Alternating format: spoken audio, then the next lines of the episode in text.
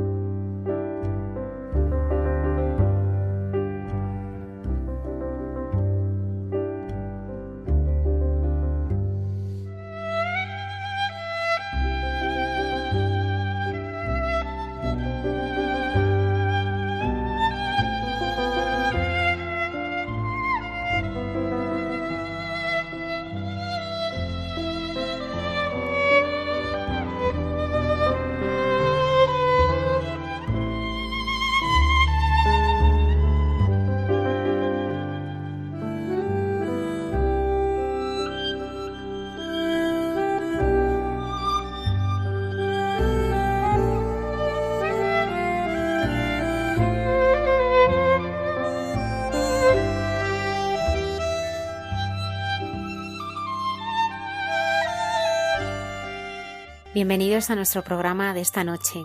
María Holguín es una joven ilustradora que ha revolucionado las redes sociales con imágenes que emocionan. En pocos días, su dibujo de unos ángeles atendiendo a los enfermos de coronavirus en el hospital y protegiendo a los sanitarios se ha hecho viral. Esta noche está con nosotros. La emoción de un paciente tras poder sentir semanas después una mano que le aferra, el poder consolador de una palabra, Cristo Eucaristía recorriendo el hospital, la soledad en la capilla, llena de la presencia de Dios. El padre Miguel Márquez nos cuenta su primera guardia nocturna en un hospital madrileño con más de 1.300 pacientes. En Dios nos hace guiños. En Santos de Andar por Casa, el padre Alberto Rollo nos trae la historia de una amistad que fue una palanca para la santidad de San Juan Pablo II y la beata Jana Carnosca, a la que ayuda a montar una red de enfermeras parroquiales y que fue luz en las tinieblas del dolor. El diálogo entre la hermana Carmen y José Manuel nos ayudó a conocer los rasgos peculiares de la relación entre Cristo, el buen pastor, y su rebaño, una relación íntima en que nadie podrá arrebatarle las ovejas de su mano y en la que a nosotros se nos pide escuchar y seguirle. Saludamos a Antonio Escribano en el control y a Lola Redondo a la que hemos pedido que nos explique cómo podemos entrar en contacto con este programa a través de las redes sociales. Buenas noches Almudena y equipo, y buenas noches a todos los oyentes que nos acompañan hoy. Como sabéis muchos de vosotros, hay mucha gente buena tiene presencia en redes sociales. Exactamente tenemos tres canales, Facebook, Instagram y Twitter. Para encontrar las cuentas es muy sencillo, pero primero es necesario que tengas una cuenta personal en cada uno de los canales. Empezamos con Facebook. Entras en tu cuenta de Facebook y solo tienes que entrar en el buscador y poner Hay mucha gente buena y te aparecerá la página. Le das a me gusta y ya estás conectado. La cuenta de Instagram es lo mismo. Entras en tu cuenta de Instagram, en el buscador pones Hay mucha gente buena y cuando te salga la página te hace seguidor. La cuenta de Twitter, aunque se llama Hay mucha gente buena, tiene una diferencia. El usuario es arroba mucha gente buena, por lo que en el buscador tienes que poner arroba mucha gente buena, sin el hay. Es así de fácil. Así que nada, os animamos a que nos sigáis en redes y disfrutéis del contenido que os ofrecemos semanalmente. Y ya sabéis, si os gusta la publicación, aparte de que nos hacéis muy felices, nos ayudáis mucho si le dais a like o a compartir. Así que lo dicho, os espero a todos hoy mismo en las redes de Hay mucha gente buena. Un abrazo.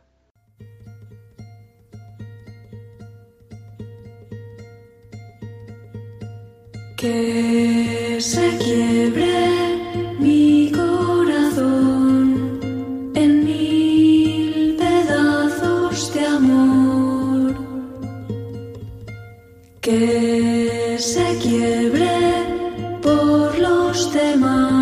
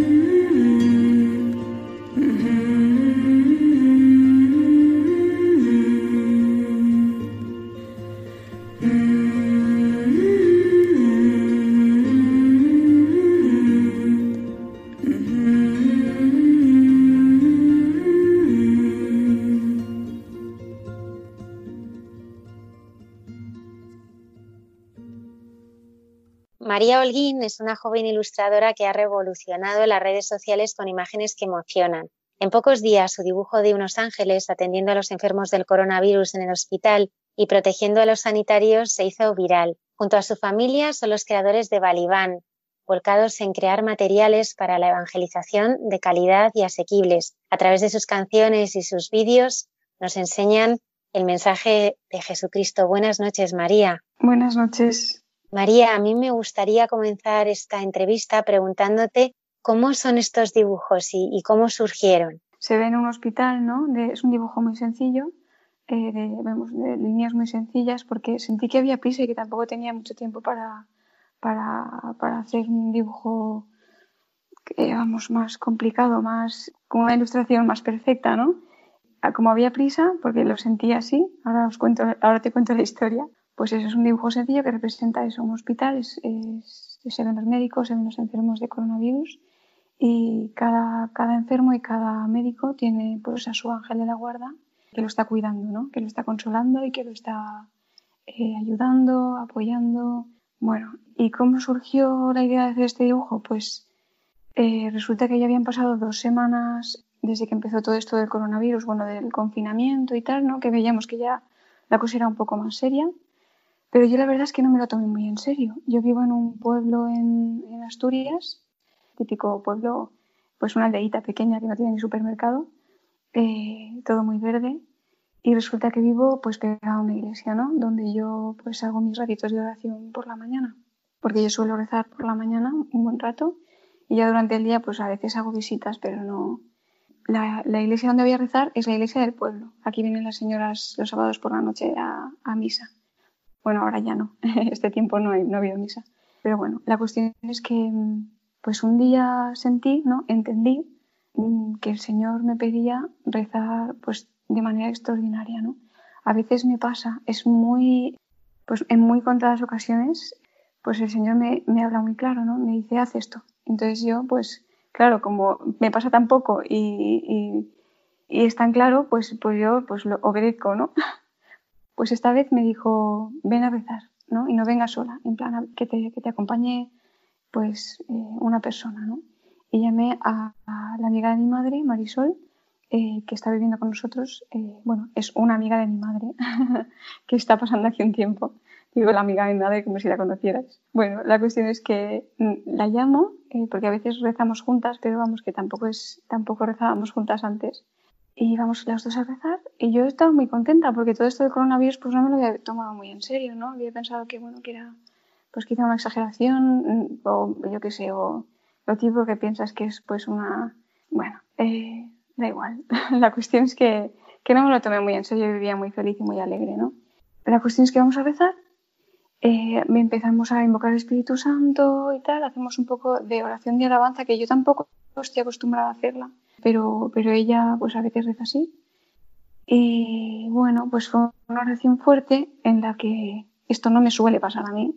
Sentí pues una preocupación muy grande por los hospitales, por lo que estaba pasando en los hospitales, ¿no? por los médicos, por los enfermos. Claro, yo había entrado feliz a la iglesia y de repente salí, pues, pues después de media hora de oración con Marisol, salimos las dos muy serias, porque las dos sentimos lo mismo, sentimos que era algo pues muy serio, ¿no? Eh, entonces, y también entendí el Señor que había que rezar cada día por esto, ¿no? Por los enfermos y los médicos y los familiares de los enfermos. Vamos, que sentí que era algo grave. La cuestión es que yo inmediatamente pensé, vale, si esto es algo grave realmente, ¿no? Eh, si esto es una cosa del Espíritu Santo, que yo también creo que el Espíritu Santo se ha derramado este tiempo de una manera especial, porque esto que me ha pasado a mí en oración no es normal tampoco. Durante esa tarde y durante el día siguiente, pues yo pensé, ¿qué puedo hacer yo para ayudar, no? Los médicos están haciendo su parte, conventos estarán rezando, yo puedo rezar mi oración pequeñita, ¿no? Pero ¿qué puedo hacer yo, no? Y de repente, pues estaba, estaba trabajando al día siguiente, porque yo he seguido trabajando, mi, vamos, mi vida ha sido más o menos, ha seguido su rutina normal, ¿no? Y resulta que mientras trabajaba, ¡plum! se me viene la imagen de los ángeles de la guarda, la que dibujé, pues se me vino muy claramente mientras trabajaba. En plan, ángeles, eh, médicos eh, y enfermos, ¿no? En el hospital. Entonces eh, yo digo, bueno, vale, a lo mejor es que esto es una idea del Espíritu Santo y tengo que hacerla, claro, claro. Me parecía como lógico, ¿no? Lo que la gente no ve me pareció un mensaje de esperanza. Lo que la gente no ve, pues yo puedo dibujarlo, aunque sea de manera sencilla y simbólica, pues vale, genial. Eh, pero yo tengo trabajo, ¿no? Entonces tengo que trabajar mis ocho horas diarias, porque tenemos unos capítulos que entregar al canal para el que trabajamos. Y resulta que volví a sentir eh, que tenía que rezar con Marisol al día siguiente.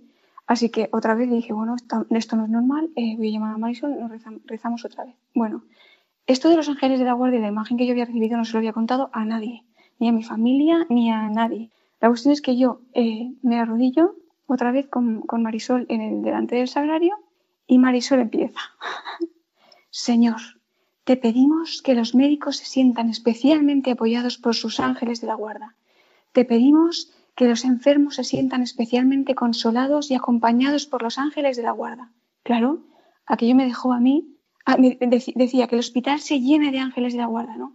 Entonces, claro, yo no le había dicho nada a ella y para mí esto era una confirmación súper clara de que, de que tenía que dibujar eso ya lo más pronto que pudiera, porque vamos, yo acabamos la oración y yo miro a Marisol y le digo, me acabas de describir la imagen que acabo de ver en mi cabeza mientras trabajaba. Total, que yo acabé más o menos mi jornada de trabajo y me puse a hacer súper rápido esta imagen que, bueno, que ha volado por las redes, ¿no? Y pues ya está, así surgió la primera.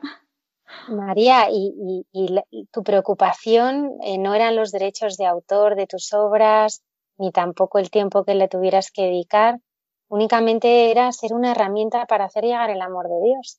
Claro, sí, sí, eso fue fuerte, porque también yo, jolín, cuando hago un dibujo, pues suelo tener mucho cuidado de que, de que se me nombre, de, que, de, cobrar bien, ¿no? de que no se aprovechen de mí, ¿no? porque un artista siempre lo tiene complicado con, con ese tema, ¿no?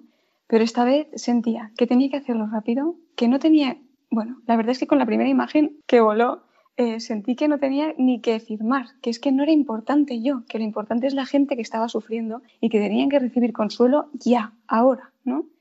Y de hecho firmé, pero firmé muy pequeñito, debajo de una, de una de las camas de los enfermos. Claro, pasaron los días y la imagen se hizo viral y yo, pues, me pesó un poco no haber firmado, ¿no? Pero como lo había sentido, dije, da igual, que ayude, que ayude, ¿no? Y bueno, ya está. ¿Cuáles han sido las reacciones? Porque sabemos que muchos médicos y enfermeras lo han puesto en su perfil de WhatsApp, tus ilustraciones. Ay, sí, eso ha sido muy bonito. se lo envié a un amigo médico que tengo, eh, se lo envié yo misma y al día siguiente me dijo que todos sus compañeros médicos la tenían en, sus, en, su, en su perfil de WhatsApp y, y, bueno, es que fue muy rápido, ¿no? De repente pues empecé a recibir mensajes de, de gente que me decía, es que María, no sabes cómo, cómo, cómo me ha llegado esta imagen a mí, porque tengo a mi madre en el hospital aislada y cada día le envío mi ángel de la guarda. Vamos, en el fondo lo que yo siento, porque me llegaron muchos testimonios parecidos a este lo que yo siento es que yo lo único que hice fue dibujar algo que todos estábamos sintiendo, ¿no? Como que mucha gente pues eh, pidió ayuda a sus ángeles de la guarda para que acompañaran a sus familiares. Eh, bueno, yo también, la verdad es que esto quería que llegara, no solo quería que llegara a, gente creyente, ¿no? También quería que, que, gente no creyente pues abriera su corazón a, a pues eso, a, a, este mundo espiritual, ¿no? de ángeles y de la Virgen María y de Jesús, ¿no? que supieran que sus familiares estaban cuidados. María, tú eres parte de una familia entregada a la evangelización. ¿Tú te acuerdas cuando a los nueve años te preguntabas cuando ibas a misa cómo puede aguantar toda esta gente tanto rato aquí? Sí, sí, sí, claro que sí. Sí, sí, sí. Vamos, mi camino, mi camino es, es muy bonito, ¿no? El Señor, pues mira, ha, permitido que pasara una sequía muy grande toda mi vida. Pues eso, ¿no? Lo que acabas de decir, a los nueve años, yo recuerdo eso, tengo un recuerdo súper, súper fresco, ¿no? Como si fuera hace muy poco, de estar en la iglesia y me recuerdo el banco, acuerdo, me acuerdo del, del banco donde estaba sentada y de mirar a toda la gente, ¿no? Todos los adultos, todos los niños. El sacerdote, pues, eh, a lo mejor estaba dando su homilía, ¿no? Y a mí aquello me parecía pues un poco inaguantable. Eh, estar quieto en un banco una hora entera, ¿no?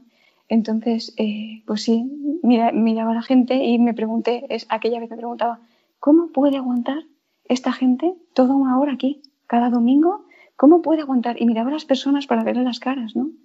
Eh, sí, sí. María, tú naciste en Chile y a los dos años tu familia emigró a España.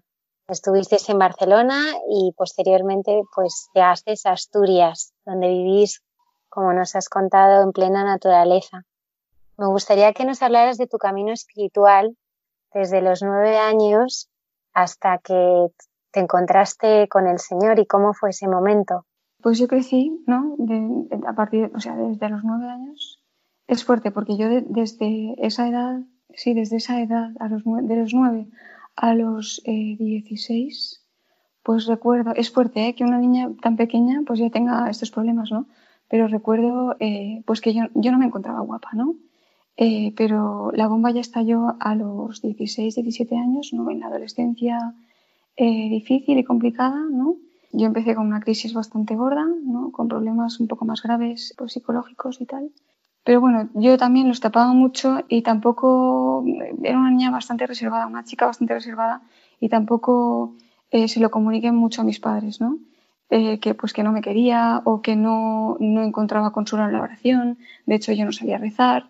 Bueno, la cuestión es que eso, que la bomba empezó, eh, estalló a los 16 años, 17 años, yo empecé con una crisis bastante fuerte, ¿no? Me alejé un poco de Dios, no, no dejé de ir a misa nunca, no me alejé de los sacramentos, gracias a Dios, pero eh, eh, principalmente porque, pues por amor a mis padres, ¿no? Porque me daba pena que ellos supieran que yo no tenía fe, ¿no? Entonces fue una cosa que viví bastante en lo oculto, ¿no? Eh, eso, la crisis más fuerte, ¿no? los años más conflictivos para mí fueron de los, de los 17 a los, a los 22, porque mis padres me trajeron a Asturias, ¿no? de Barcelona a Asturias, y eso ya fue, yo creo que, pues una, pues una bomba, ¿no? Porque yo estaba acostumbrada a vivir en Barcelona, con mi mundo, con mis amigas, con mi mundo de, bueno, pues de preocuparme de la ropa, ¿no? Eh, ¿Por qué los 22? Pues porque mis padres eh, hacían estas locuras, ¿no? Se vinieron a Asturias porque se vinieron a vivir con una comunidad de artistas católicos, ¿no? Eh, que la idea era que se apoyarían unos a otros económicamente y sacarían sus producciones, ¿no? Eh, esta era una de tantas locuras que hicieron mis padres en su vida, porque claro, mis padres pues son dos personas totalmente entregadas a Dios, han consagrado sus trabajos a Dios, eh, y yo he visto, ¿no? Eh, antes en Barcelona, antes de venir a Asturias, pues he visto como mis padres de repente, sobre todo, sí, la decisión, las decisiones más gordas las tomaban entre los dos, pero mi padre era un poco, pues veía como de repente, pues yo con unos 18 años, eh, pues le ofrecían dos trabajos a mi padre, ¿no? Mis padres estaban trabajando para una empresa de animación en Barcelona y le ofrecían un trabajo eh, que les podría haber llevado a la fama mundial. O sea, nosotros ya teníamos problemas económicos por la opción de vida que mis padres habían tomado, ¿no? Porque evangelizar, pues, eh, tiene sus consecuencias, ¿no? Dedicarse a la evangelización tiene sus consecuencias. Pues de repente a los 18 años tú ves como tu padre, pues te ofrecen un trabajo que les, le puede llevar a la fama, en plan, pues las animaciones que estaba haciendo en ese momento cuadro a cuadro, viene una empresa, eh, bueno, eh, no, voy a, no, voy a, dar el nombre aunque tenga ganas, ¿no? Y le dice, voy a, difundir tu trabajo a nivel mundial, ¿no? Eh, y a la vez les aparece un trabajo pues de evangelización mal pagado en una empresa pequeña de Barcelona. ¿Y mi padre qué hacía? Pues escogía el trabajo de evangelización. Y a mí esas cosas, pues sin fe, a los 18 años, eh, y con problemas económicos en casa, pues la verdad es que no las entendía, ¿no? Eh, y sufría. Y la verdad es que dentro de mi corazón, pues, pues juzgaba a mis padres, ¿no? Y también veía como, bueno, vi como mucha gente, pues católica, pues tampoco entendía la opción de vida de mis padres, ¿no? Eh, porque en el fondo, pues claro, por evangelizar, pues muchas veces, pues nos faltaron cosas materiales, ¿no? Entonces, claro, yo veía como, pues eso, pues juicios a mi padre, ¿no? Pues uno hace, cuando a esa edad tú tampoco valoras mucho a tus padres, ¿no? Pues veías, ves eh, que la gente los juzga, pues te crees los juicios, ¿no? La cuestión es que esta ya la última locura fue a los 22 años que nos traen a esta comunidad de artistas católicos, Asturias, pero bueno. La verdad es que fue, eh, fue una época de mucho tormento para mí, ¿no? Pero la verdad es que fue mi salvación, porque me sacó de, del círculo en el que yo estaba metida, ¿no? Eh, de ese círculo, pues, muy superficial, ¿no? La cuestión es que a los 26 años me invita mi amiga, mi amiga, una amiga que tengo brasileña, ¿no? Eh, a su boda, mi amiga Melissa me, invita a su boda en Brasil y conozco allí, bueno, la boda muy bonita y conozco a una comunidad, porque era un primo suyo que pertenecía a esta comunidad, de gente que se dedicaba a cuidar a, pues a gente de las favelas, ¿no? Entonces eran un montón de voluntarios, pero una cantidad de voluntarios que, que, nos, que nos podéis imaginar, que se dedicaba a recoger a gente de las favelas, pues a adolescentes, chicos, en una casa. Tenían ahí como una explanada muy grande con varias casas, ¿no? Una, yo que sé, una casa para adolescentes chicos, otra casa para adolescentes chicas, otra casa para familias, otra casa, ¿no? Cada casa con el Santísimo expuesto, capillas por todas partes, bueno, una maravilla de lugar. La cuestión es que eh, por primera vez en mi vida yo veo como esa gente está enamorada de Jesús, ¿no? Enamorada es enamorada. Digo por primera vez en mi vida, porque yo creo que Dios me abrió los ojos, porque seguramente yo había tenido a mi alrededor muchísima gente en Barcelona enamorada de Cristo, pero mis ojos estaban cerrados a esas personas, ¿no? La cuestión es que se me abrieron los ojos, ¿no? En Brasil, eh, yo veo a estos enamorados de Cristo y resulta que, claro, que empieza a darme una rabia con, con, Dios, ¿no? Porque yo ya estaba trabajando, evangelizando, ¿no? con mi familia, ya estábamos metidos en este lío de la casita sobre la roca. Y claro, empieza a darme una rabia con Dios, en plan, yo no, tengo, yo no conozco a Dios como esta gente, yo no estoy enamorada de Cristo, yo creo que tengo fe, pero no la tengo, ¿no? Yo no, no, no estoy tan alegre como ellos, yo vivo en una crisis continua de autoestima y de, ¿no? y de y de, de, tormento, porque la verdad es que yo vivía tormento, y estos aquí todos enamorados de Cristo, ¿no? Entonces, bueno, yo qué sé, me contaban cosas, para que, para que os hagáis una idea, me contaban cosas como que de repente niños protestantes, ¿no? Niños que habían recogido de las favelas, pero que eran protestantes, les decían, eh, oye, perdona a los voluntarios, ¿quién es esa señora que nos cuida todos los días? ¿No? Y, y los voluntarios les preguntaban, ¿qué señora? Entonces, los niños protestantes les describían a la Virgen María, ¿no? Eso me lo contaban los voluntarios, emocionados, ¿no? Entonces, claro, yo veía aquí que, está, ahí estaban pasando cosas sobrenaturales y que yo estaba, pues eso, viviendo una sequedad que, pues que me parecía totalmente injusta estando ya trabajando para, para Dios, ¿no? Total, que me voy a una capilla con ese enfado que se había generado esos días que había pasado con ellos, me voy a una capilla sola, eh, me arrodillo delante del sagrario que conste que yo era una persona que todas esas adoraciones a las que asistía, porque bueno, yo intentaba tener fe, ¿no? En Barcelona todas, y, en, y en Asturias, todas las adoraciones a las que yo iba, pues no podía rezar ni cinco minutos, vamos. Yo no era una persona que pudiera rezar ni cinco minutos diarios, ni tres, ni uno. Yo, todas las oraciones que hacíamos en familia, pues me las pasaba pensando en cualquier cosa menos en, menos en el Señor y en la Virgen, ¿no? Eh, bueno, pues me arrodillo eh, en esa capilla de esta comunidad de Brasil y en silencio le empiezo a increpar al Señor, en plan, si estás ahí dentro, si de verdad existes, pero todo esto en silencio, ¿eh? con la boca cerrada, porque a mí me daba vergüenza confesar que yo no creía, eso para empezar, mi familia no lo sabía, ¿no? Y, la gente de esta comunidad tampoco. De hecho, yo decía que tenía fe, ¿no? Y empiezo, si estás ahí dentro de esa caja, necesito saber que existes. Es injusto que esta gente esté enamorada de ti y yo no te conozco. Si de verdad estás ahí, quiero, quiero que me hables ahora, quiero que me digas algo ahora. Por favor, haz algo, porque yo llevo muchos años de sequedad con problemas y con, bueno, fue mucho rato de, un enfado bastante grande. Por primera vez yo creo que me enfadé con el Señor, ¿no? Le hice una pataleta como de niño pequeño Y bueno, cuando ya había, me había enfadado suficiente, entra un chico, ¿no? era seminarista, a la capilla, me pica la puerta, yo estaba sola en la capilla, era muy pequeñita la capilla, eh, y me dice, hola, y yo, hola, y me dice, ¿puedo entrar? Y yo, claro, no, es vuestra capilla. y el chico me dice, puedo, es que he sentido, he entendido que tenía que rezar por ti. ¿Puedo rezar por ti? Y yo, claro, ¿sabes? Yo no conocía muy bien eh, la espiritualidad carismática, ¿no? Nunca me había pasado una cosa así. La cuestión es que este chico, eh, pues empieza a invocar al Espíritu Santo, eh, empieza a cantar, súper alegre, y me impone las manos en la cabeza, ¿no? Creo que uno en la cabeza y otro en la espalda, una cosa así. La cuestión es que después de cantar alegremente, me dice, me mira con una sonrisa, ¿no? Se gira hacia mí, porque él estaba a mis espaldas, no delante del Señor, y me dice, el Señor quiere que sepas que esta sequedad que sientes no es para toda la vida, solo es para fortalecer, solo es para fortalecer. Yo, claro, ahí inmediatamente me puse a llorar, ¿no? me, impactó bastante. Eh, pues eso, para mí era una respuesta inmediata, ¿no? Lloré, me, me conmovió bastante, pero bueno, yo volví a casa de Barcelona, tal, como que se había abierto mi corazón a la idea de que Dios existiera, ¿no? Y que me escuchara, pero yo seguía con mi crisis, eh, pues bastante gorda, ¿no? He de decir que este chico como que me, me, acompañó, ¿no? Él era seminarista y me, como que quiso ayudarme, ¿no? Porque yo allí le abrí mi corazón, le dije en plan, pues mira, eh, no tengo fe, ¿no? Pues quiero tener fe, no lo tengo. Y este chico, pues durante ese tiempo, pues nos intercambiamos unos mails, ¿no? Entre otras cosas, me dijo que él fue el que me lo propuso. Me dijo, escribe una historia de tu vida, ¿no? Creo que veo del Señor que tienes que escribir una historia de tu vida. Eh, segundo, tienes que empezar a leer lectura espiritual, ¿no? Y me recomendó un libro de Santa Teresita del Niño Jesús, Historia de un alma.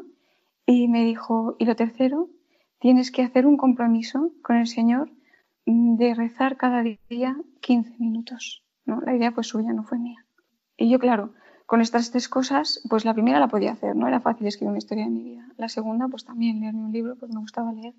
Pero la tercera, cuando, cuando, no, cuando no tienes una relación personal con Cristo y te dicen rezar 15 minutos diarios, si no puedes rezar 5 minutos, ¿no? Eh, pues la verdad es que, pues pasaron varias semanas hasta que yo, eh, pues dije, venga, creo que esto tengo que tomármelo en serio, ¿no? Vale. ¿Por qué me lo tomo en serio? Pues porque eh, pasaron unos seis meses no intercambiándome mails con este seminarista y durante esos meses, eh, pues bueno, yo me había enamorado de un chico, el chico no me había correspondido, mi herida de afectiva o de autoestima se había hecho más grande, ¿no? Y yo ya llegó un punto a los 26 años que, pues que estallé, ¿no? Estallé en una crisis bastante gorda.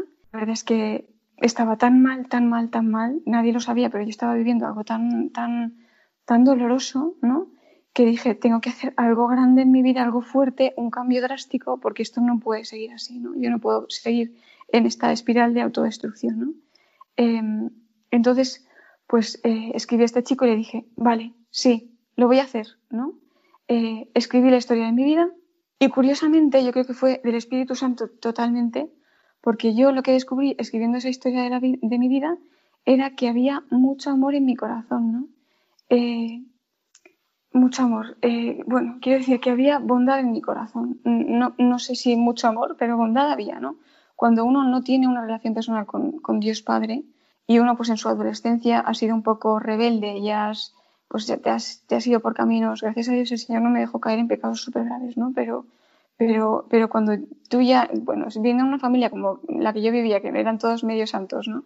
Eh, pues ya haber caído en cosas de, ¿no? un poco más fuertes de lo normal, ¿no? Pues yo, pues yo vivía culpable, ¿no? Y de repente me veo que, en la historia de mi vida, pues, eh, pues no, había mucha bondad, ¿no? Y había luz. Bueno, la cuestión es que después, o sea, yo seguía con mi crisis, le escribo esta carta a este mail a este chico, le digo que voy a rezar. Eh, esto fue un 8 de noviembre y el 9 de noviembre por la mañana pues hago mis 15 minutos en nuestro santuario hogar, ¿no? Nuestro santuario hogar, así se llama en Schoenstatt, al lugar de oración eh, que tienen las familias en su casa, ¿no? Donde se le pide a la Virgen que se quede. Em, la cuestión es que, pues eso, hago mis 15 minutos y nada, yo sigo, eh, ah, no, hago mis 15 minutos y digo, voy a hacer las cosas súper bien y rezo otros 15 minutos, ¿no? Pues no pasó nada, ¿no? Yo, esperaba un primer milagro ahí, eso, esa media hora, pues nada, no pasó nada. La cuestión es que transcurre el día normal, yo con mi crisis normal, con mis problemas normales, conflictos con, bueno, eh, con mi familia normales, tal. Eh, y resulta que a las, a las diez y media, once de la noche, empiezo a sentir una sed, una sed tan grande de estar al lado del sagrario que es que no, o sea, el que no lo ha vivido no se lo puede imaginar. Yo solo sabía que era como, como una persona que no ha comido en una semana y de repente le plantan el plato más exquisito para esa persona, eh, eh, eso, después de no haber comido en una semana, ¿no? Algo parecido, pero a nivel espiritual y mucho más fuerte que con la comida, ¿no? Entonces, era tal mi desesperación, ¿no? Que sentía que era, que era una llamada de, de, de Cristo, ¿no? Que, me llamaba a, a, la iglesia, a la iglesia física, ¿no? Eh, que, que no sé, yo no sabía qué me pasaba, le dije a mi madre, mamá, no sé qué me pasa, no sé qué me pasa, necesito ir a una iglesia. Eh, mi madre me dice, llama, llama al sacerdote y que te la abra, ¿no? A esas horas está todo cerrado. Eh, bueno, pues llamo al párroco de, de, de, ese entonces de, Avilés, yo, estaba, yo vivía en Avilés en ese entonces, y, me, y el párroco me ve tan desesperada que me dice, ven corriendo a mi casa, te doy las llaves de la iglesia y te vas sola a la iglesia, ¿no? Entonces yo pues voy corriendo, literalmente, porque fui corriendo a la casa del sacerdote, me da las llaves, sigo corriendo a la iglesia Abro la iglesia, la, la cierro porque estaba yo sola, ¿no? Sin encender ni siquiera las luces, me arrodillo delante del que sabía que era mi Dios de amor infinito, porque yo sabía que en esa caja estaba mi Dios de amor infinito, ¿no? Bueno, pues como estoy llorando ahora de solo recordarlo, eh, pues me pasé una hora y media llorando, ¿no? Porque yo sabía, pues, pues, pues como le pasa, pues como le ha pasado a alguna persona, ¿no? Que de repente sabe que ahí está su Dios de amor, ¿no? Pues eso por, por, por ciencia infusa, ¿no? de repente empecé a entender una cosa tras otra, ¿no? Por gracia de Dios, ¿no? Una cosa tras otra. Pues entendí los sacramentos, ¿no? Entendí pues la entrega de Dios en la cruz, entendí que todo el amor que yo había visto, que había escrito en esa historia de vida, ¿no? Era que Dios había estado en mi corazón toda la vida. O sea, ese amor no era mía, no era yo, era que Dios desde mi bautismo estaba en mi corazón, ¿no? Pues eso, durante esa hora y media fue por recibir, recibir, llorar, llorar, recibir. Eh, eh, pues esa noche escribí, en plan, escribí la canción eh, de rodillas y llorando, la canción que subí, que subí a YouTube, ¿no? que, que a veces ponéis vosotros, la canción de que se quiebre, ¿no? porque en el fondo eso yo entendía que la felicidad, entendí eh, ese día que la felicidad era entregar la vida, ¿no? entregar la vida como la había entregado Cristo y que, y que, y que la fuerza era Él y que con Él todo lo podía, ¿no? Cualquier cosa, todo lo podía. Eh, viniera sufrimiento, vinieran eh, crisis, por eso hice esa canción, ¿no? También entendí que si, que si yo quería más amor, era allí donde tenía que ir a buscarlo, ¿no? Que tenía que ir a buscar el amor al sagrario, que allí es donde se iba a llenar mi corazón afectivamente. La cuestión, ya el milagro final, es que salgo de esa iglesia con toda la cara pues llena de lágrimas, ¿no? Feliz, con una sonrisa en la cara increíble. Pero salgo de la iglesia sintiéndome la mujer más guapa del mundo. O sea, no había mujer más guapa que yo. y lo fuerte es que no solo me cambió la mirada hacia mí misma, de ahí para siempre, no solo me cambió la mirada hacia mí misma, sino que me cambió la mirada hacia todo el mundo. O sea, yo iba paseando esa, ese 9 de noviembre, que yo creo que sería un viernes o un sábado, porque estaban las chicas eh, pues vestidas de fiesta, con sus minifaldas, con sus maquillajes, ¿no? Y yo recuerdo haberlas mirado, ¿no? Y haber dicho, ¿por qué, ¿por qué se visten así? ¿Por qué se visten así? Si son guapísimas, ¿por qué se maquillan? ¿no? Que, que, sepan ver la belleza que tienen. Si es que como que no entendía pues la manera de querer atraer, ¿no? eh, en la que yo misma había caído. No, eh, o sea, nunca fui muy escandalosa para vestir, pero sí mi hermana, pues a veces me dijo, María, ese escote, ¿no? Y, claro, a partir de esa noche yo supe lo que era como el respeto por el propio, ¿no? Por el, por el cuerpo. Gracias a Dios, ya os digo que nunca, nunca fue algo escandaloso, ¿no? Pero, pero, pero como que entendí eso, el respeto por el cuerpo, empecé a vestir de manera distinta, mucho más dulce, ¿no? Pues bueno, y hasta, hasta día de hoy, ¿no? Que me siento guapa, que yo supe que, que ahí había habido un milagro, ¿no? Dios había hecho un milagro eh, muy grande en mi vida Y bueno, vinieron épocas de sequedad después y crisis, eh, pero el Señor me dejó claro, ¿no? Que, o sea, que había, allí había ocurrido algo, ¿no? Porque, claro, durante el subidón que te da de, encontrarte con el Señor, pues yo qué sé, pasaron, pasó un mes, ¿no? Que yo, si no rezaba una hora diaria, pues lloraba como una niña pequeña que no ha comido, ¿no? Y además yo siempre he sido muy tímida y yo qué sé, irme después de una jornada de trabajo, irme a rezar a una capilla, pues, pues me daba vergüenza, ¿no? La capilla del hospital, que era la única abierta, de un hospital que estaba al lado de casa. Y yo le pedía a mi madre, mamá, por favor, ¿me puedes acompañar a la iglesia, y a la capilla? Y mi madre me decía que no, y yo empezaba a llorar. o sea, era una sed, ya os digo, que, no, que sobrenatural, ¿no? Yo no, no, no, vamos, esa sed se apaga, por supuesto, quiere decir que, uno pues tiene su subida, después tiene su bajón, y durante ese bajón, pues yo me llegué a plantear, ¿no? ¿Esto ha ocurrido de verdad? ¿No ha ocurrido? ¿Me lo he inventado? ¿Ha sido una cosa de autosugestión?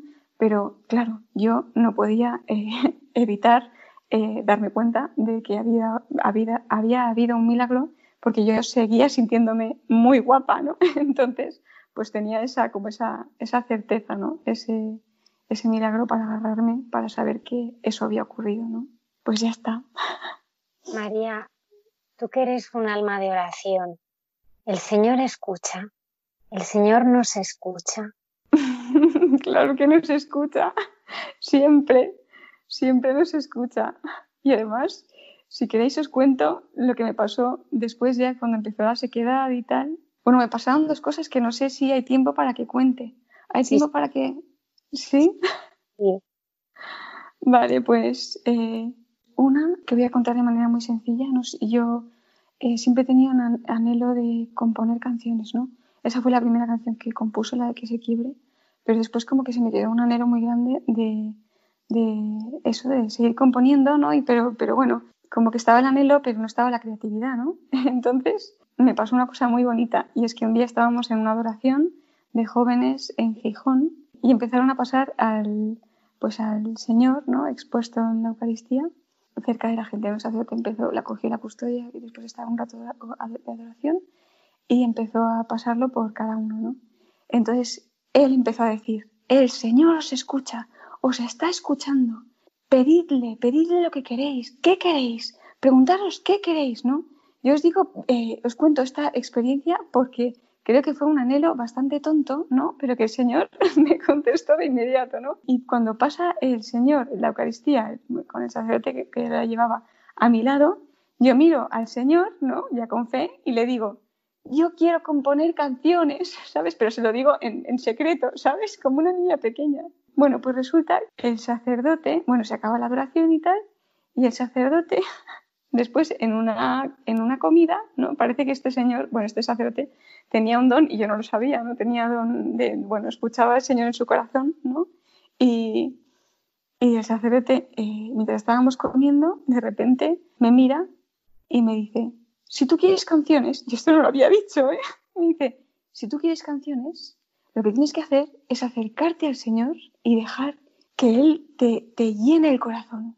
Y entonces el Señor te regalará canciones. ¿no? Esta, vamos, creo que queda bastante claro que el Señor me escuchó ¿no? en esta ocasión. Eh, ¿Y la segunda, María? Claro, es que la segunda ya no habla tanto de que el Señor nos escucha, sino de que el Señor sabe cómo estamos. No sé si, si, si viene a cuento. Claro que sí. Vale, pues eh, pues resulta que esto ya, a ver, habían pasado, desde mi conversión, habían pasado, yo creo que había pasado un año entero.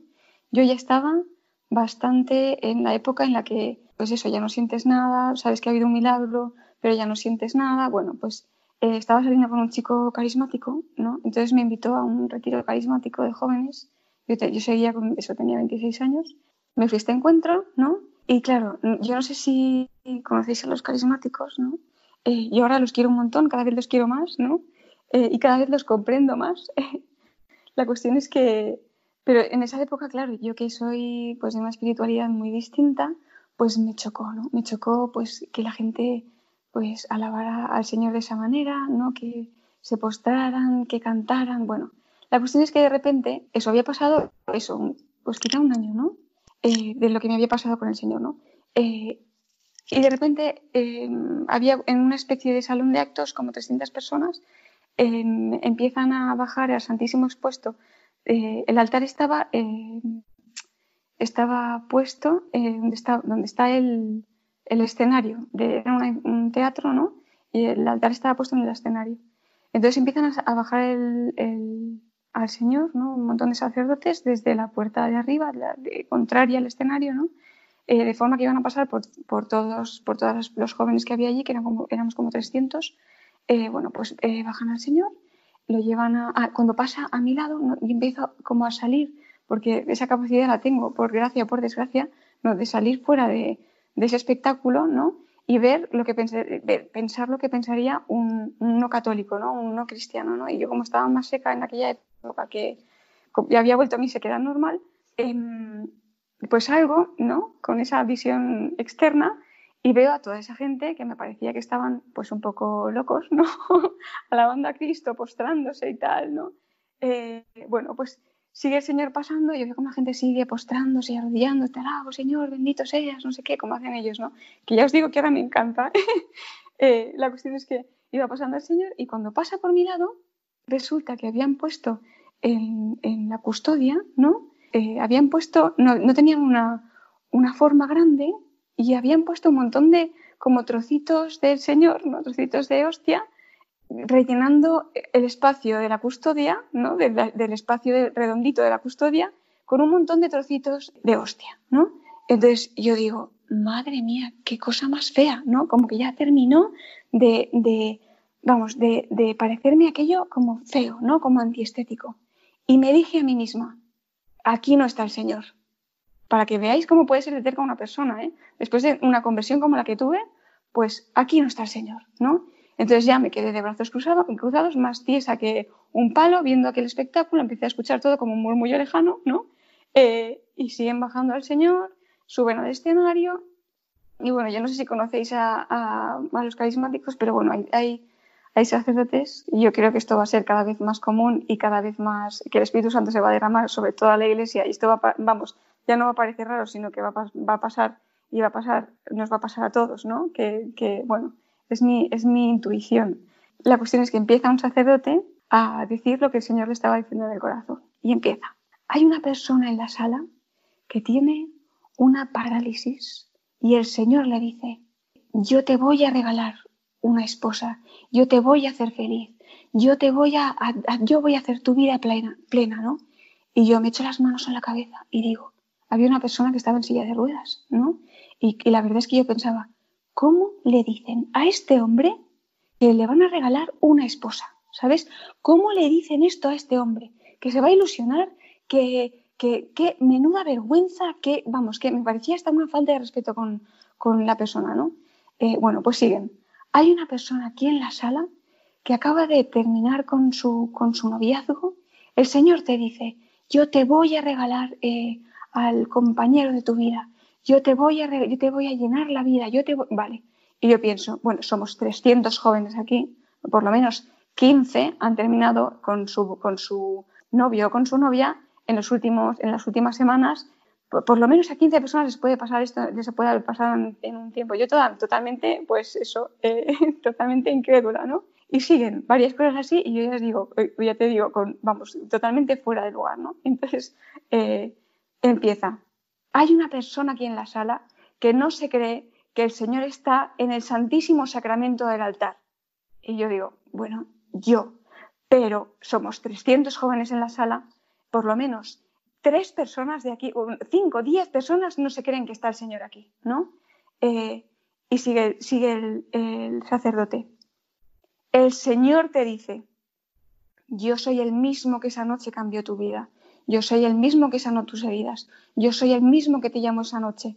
Pero yo empiezo a, como a tomarme aquello un poco más en serio y pienso, esto pues puede ir dirigido hacia mí, pero somos 300 personas en la sala, eh, por lo menos a tres personas, a dos personas les ha pasado lo mismo que a mí, ¿no? Y al pensar yo eso, porque todo fue un diálogo en silencio, ¿no? Empiezo a sentir un escalofrío de los pies a la cabeza pero vamos, súper fuerte. Y digo, ay, ay, ay, que esto va a ser para mí, ¿no? Pero yo seguía en plan, seguro que esto es autosugestión, porque yo soy así, ¿no? Soy, soy muy terca. Y el sacerdote sigue. La persona para la que va dirigido esto está sintiendo un escalofrío muy fuerte. Y yo ya, ¡buah! No, me puse a llorar ahí. Y empecé, perdón, Señor, ¿no? En medio de, de, de esas 300 personas, ¿no? Pues eso, a partir de ahí, por supuesto, no he vuelto a tener ninguna duda de que el Señor está en el Santísimo Sacramento del altar, nunca más en toda mi vida. Vamos. María, tus padres y tu familia vivís la espiritualidad de Schoenstatt y quería preguntarte cómo es tu relación con la Virgen. Ay, gracias por preguntarme eso. Pues, eh, pues, a ver, yo es que, claro, eh, tú dices, el Señor nos escucha, ¿no? Y realmente el Señor nos escucha. Y, y, y, fíjate, hace 12 años que me convertí, ¿no? Que me encontré con el Señor, que me pasaron una serie de cosas así muy especiales. Pero yo conocí a la Virgen María hace solo tres meses, ¿no?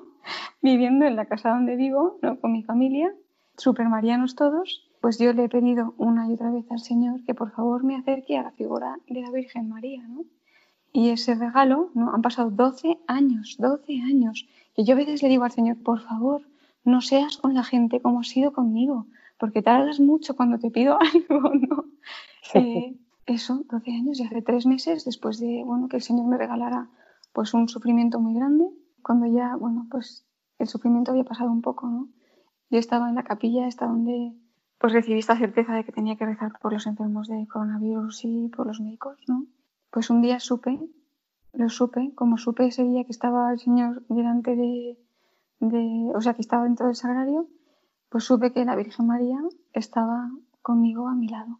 Yo ahora lo puedo contar bastante tranquila, pero aquel día también me dio, no me dio, esto me da un poco de poder contarlo, pero no me dio una llorera de ese tipo. Resulta que me dio tanta alegría en el corazón, tanta alegría saber que tenía una madre, tanta alegría que me dio un ataque de risa. Es que no podía parar de reír y llorar, reír y reír y me reía y me reía, ¿no? Porque era un, un gozo del alma, ¿no? Pues saber de repente que tengo una madre que es preciosa, que es dulcísima. Eh, y también como eso, por, por, de repente yo lo sabía, no era una certeza, eh, que, que, ella era pues muy bella, ¿no? Y que era bella por la gracia de Dios, o sea, que su, su corazón era tan puro, tan puro, tan puro, tan inmaculado, tan sin mancha, que Dios y el Espíritu Santo no podían evitar derramarse en su corazón eh, de forma que ella era todo gracia, ¿no? Y claro, saber que de repente eh, pues tienes una madre tan pura y que puedes poner todo en sus manos, todo en su regazo, todas las personas que te preocupan en su regazo, ¿no? A eso, a una mujer tan bella y tan, pues mi madre la llama eh, muchas veces la omnipotencia suplicante, ¿no? Porque ella es eh, eso, todo lo puede, pero porque Dios no se le puede resistir, ¿no? Ella es tan pura que Dios se derrite con ella. María le pide algo, ¿no? La Virgen María le pide algo y, Dios no puede evitar dárselo, ¿no? Entonces, claro, si yo le pido, cuida a tal persona y la pongo en su regazo, sé que ella la va a cuidar con todo su corazón, muchísimo mejor de lo que yo me puedo imaginar, ¿no? Que, que tienes una necesidad especial, pues a ella, a su regazo, ¿no? Bueno, y también es importante, es que antes no lo he explicado cuando estaba explicando lo de las imágenes, ¿no? Pero así como tuve esta certeza de la Virgen María, pues un día rezando también eh, pues con Marisol, esta chica a la que le gusta hacer alabanza, nuestra amiga que está viviendo con nosotros. No, no voy a explicar cómo, ¿no? Pero tuve la certeza absoluta de que la Virgen María se paseaba por, por los hospitales cuidando a cada enfermo, ¿no? Y también como que me pareció importante dibujarlo. Y ya os digo que yo no soy ninguna mística, no, no suelo recibir estas gracias especiales en oración, ¿no? Yo creo que es una cosa extraordinaria por lo que está pasando, pero vamos, quiero que la gente se quede con la certeza absoluta de que la Virgen María se ha estado paseando por los hospitales y cuidando a cada enfermo. María, eres ilustradora en, en Balibán. ¿Cómo es trabajar para la evangelización en familia, ¿Y cómo es tu experiencia? Eres ilustradora en la casita sobre la roca. Cuéntanos, ¿qué es lo que haces? Pues yo eh, principalmente pues eh, hago pues todo el diseño gráfico de Balibán, ¿no? Lo hago yo. Eh, también pues hago eso, dibujos para, o sea, los preparo para que el animador los anime, ¿no? Como que hago los storyboards para las animaciones. No sé muy bien qué más puedo explicar, ¿no? trabajar en familia es precioso también creo que es una cosa pues muy de Dios, ¿no? Porque, porque esta, esta, este proyecto de la casita sobre la roca pues fue una idea de mis padres, que como os he dicho que antes que están, pues eso, están un poco locos, ¿no? Y de hecho, en un momento determinado de sus vidas le dijeron, le pidieron a la Virgen que no les dejara trabajar en nada que no fuera evangelizador, ¿no? Y os cuento, esto fue en Chile, ¿no? Mis padres hicieron pues su alianza de amor, que es una cosa que se hace en Schoenstatt, que es como una especie de pacto con la Virgen, no una especie, es un pacto con la Virgen, ¿no? Donde se le dice nada sin ti, nada sin mí, ¿no? Entonces, en el momento de la alianza de amor de mi, bueno, es bonito que lo explique, porque este nada sin ti, nada sin mí, ella se preocupa de tus planes y tú te preocupas de sus planes, ¿no? Y lo bonito es que tú le fallas a ella, pero ella nunca te falla, ¿no? Yo creo que, que si Dios me ha regalado todo lo que me ha regalado y lo que me está regalando es gracias a, pues en parte ese pacto que yo hice, esa alianza de amor que hice a los 18 años, muy inconsciente, ¿no? Y a lo largo de mi, pues de mi vida me lo he dejado claro, ¿no? Pero no, vamos, yo quería explicar que en el momento de, la alianza de amor de mi padre, mi madre le dijo a mi padre, escribe que no nos deje trabajar en nada que no sea evangelizador. Y mi padre lo escribió, mi madre que morro, porque era la, la, la, oración de alianza de mi padre, ¿no? La oración de alianza, o sea, la alianza es personal, no es matrimonial. Entonces mi padre lo escribió y curiosamente al día siguiente mis padres perdieron su trabajo en televisión en Chile, ¿no? O sea que así de en serio se lo tomó la Virgen. Pues eso, pues trabajar en familia es, es muy bonito, ¿no? Eh, eso, la, la idea de, de, esta, de este proyecto es de mis padres, pero es, es, muy bonito también como a los hijos se nos ha ido dando, pues se nos han ido regalando dones muy complementarios, ¿no? Pues mi hermano mayor es músico, tiene su, como su, su especialidad en la música, ¿no?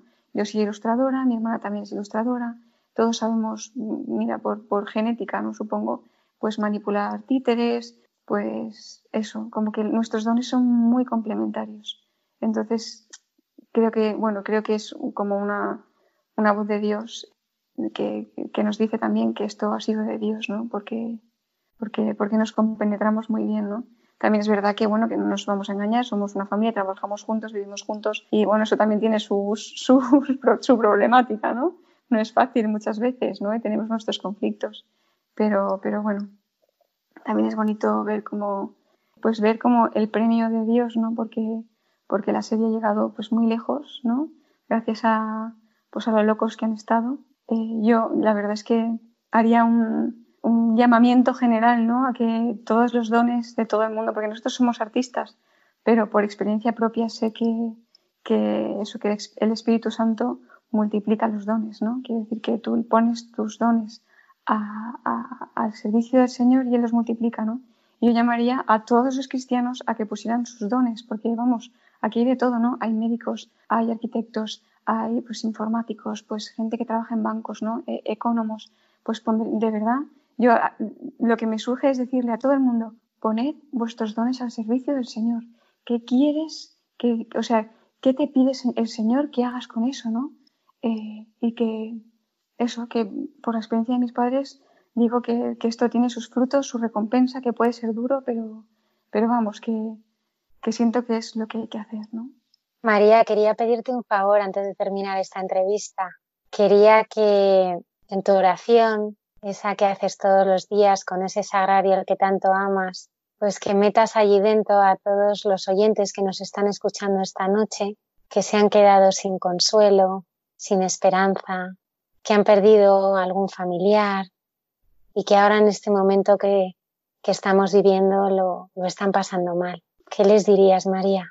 Pues mira, gracias a Dios, pues ya como he dicho antes, eh, pues Dios me permitió sufrir mucho este año, ¿no? Y no fui una santa cuando, cuando recibí este gran sufrimiento, porque lo pasé muy mal, peor que en toda mi vida, hace unos meses, hace unos, pues no sé si ya ocho meses, pues una de las cosas que me pasó fue que no, no, pude rezar, ¿no? No me costaba rezar, estaba enfadada con Dios, ¿no? A pesar de todos los regalos que Dios me ha hecho, ¿no?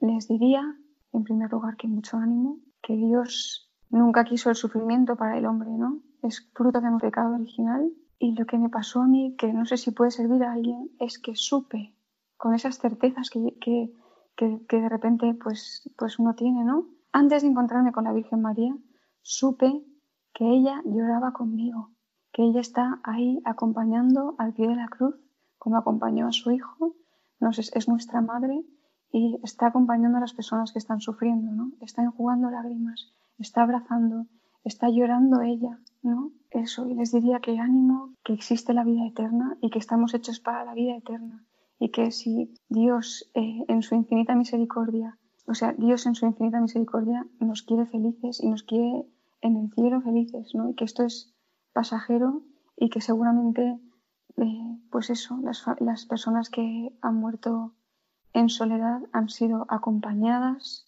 por Jesús, por los ángeles, por la Virgen. No sé qué más puedo decir, ¿no? que, las comprendo y que, y que sé que, que la Virgen está acompañándoles en su sufrimiento. No nos gustaría terminar esta entrevista, pero se nos acaba el tiempo y, queríamos poner el, broche de la última canción que ha compuesto María, que se titula Fuente de Misericordia. María, muchísimas gracias. Gracias a ti, Almudena.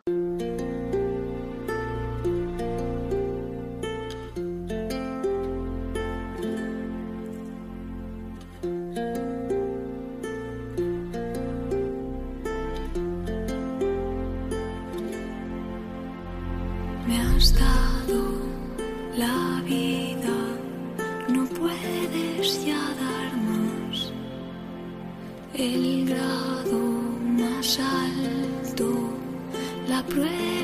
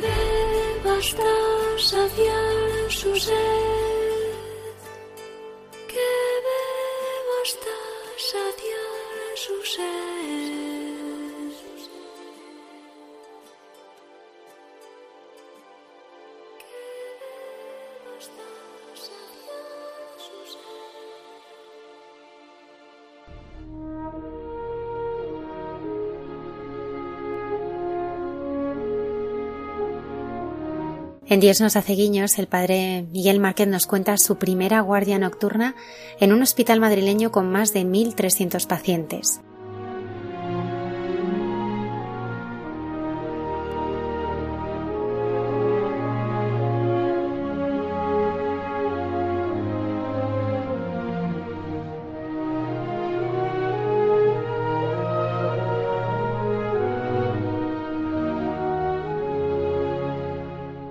Buenas noches a todos los que estáis escuchando este programa, a los que desde vuestra casa o donde quiera que estéis, incluso si alguien está viajando o está en un hospital o está haciendo guardia en cualquier tipo de servicio, como a los compañeros y las hermanas y hermanos que hacéis este programa con tanto cariño. A todos os envío un abrazo en esta noche y quiero compartir con vosotros milagros, guiños y la presencia de Dios tan desbordante, tan entrañable, tan cotidiana, tan sin brillo y sin embargo tan, tan llena de vida siempre. Y quiero describiros, quiero pediros que me acompañéis. También os voy a pedir que me acompañéis mañana, porque mañana tengo también el día de guardia. Y lo que quisiera describir con algunos retazos sería algo de lo vivido en mi primera guardia en toda mi vida, mi primera guardia en un hospital como capellán, como sacerdote, centinela, vigía en ese hospital que tiene 1.300 camas, que es el Gregorio Marañón de aquí de Madrid. Quiero describir algunos sentimientos, algunas anécdotas, algunos momentos, para que lo viváis conmigo en forma de oración en forma de, de súplica, en forma de poner ante el Señor todo eso que, que viví ese día. Cuando me pidieron que si podía dedicar un día a la semana de este mes de mayo por las bajas de algunos capellanes, varios capellanes, alguno por coronavirus, alguno por eh, otra circunstancia de otro tipo de enfermedad, que si podíamos echar una mano, arrimar el hombro. Y dije sí, contando también con, mis hermanos, y me aventuré, primer día, 2 de mayo de este mes de mayo, mi primer sentimiento cuando decido acercarme es de vulnerabilidad, de indefensión, y luego pienso, cuando me siento así, con esa sensación de indefensión por un lado, de confianza también, que es la mejor disposición. Hay algo dentro de mí que me hace sentir que lo mejor de, de mi ministerio tiene que ver no con mi seguridad, no con que yo tenga todas las cartas claras que voy a jugar, sino con que el juego que se me presenta me desborda. Y eso me hace como arrimarme mucho al Señor y, y pedirle que sea Él el que se haga presente en este temblor y empiezo por acudir a un paciente que pide la comunión.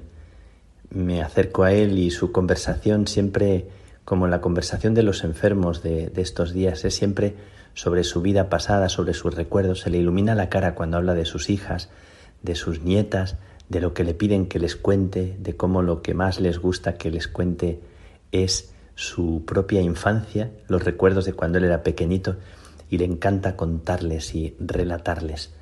En un momento determinado me dice allí en su cama, casi llorando, que necesita que le toquen, que necesita poder sostener con su mano la mano de otra persona. Me lo dice así porque ha estado pidiéndole a alguien que le tomara de la mano y, le dijeron que no, que no se podía.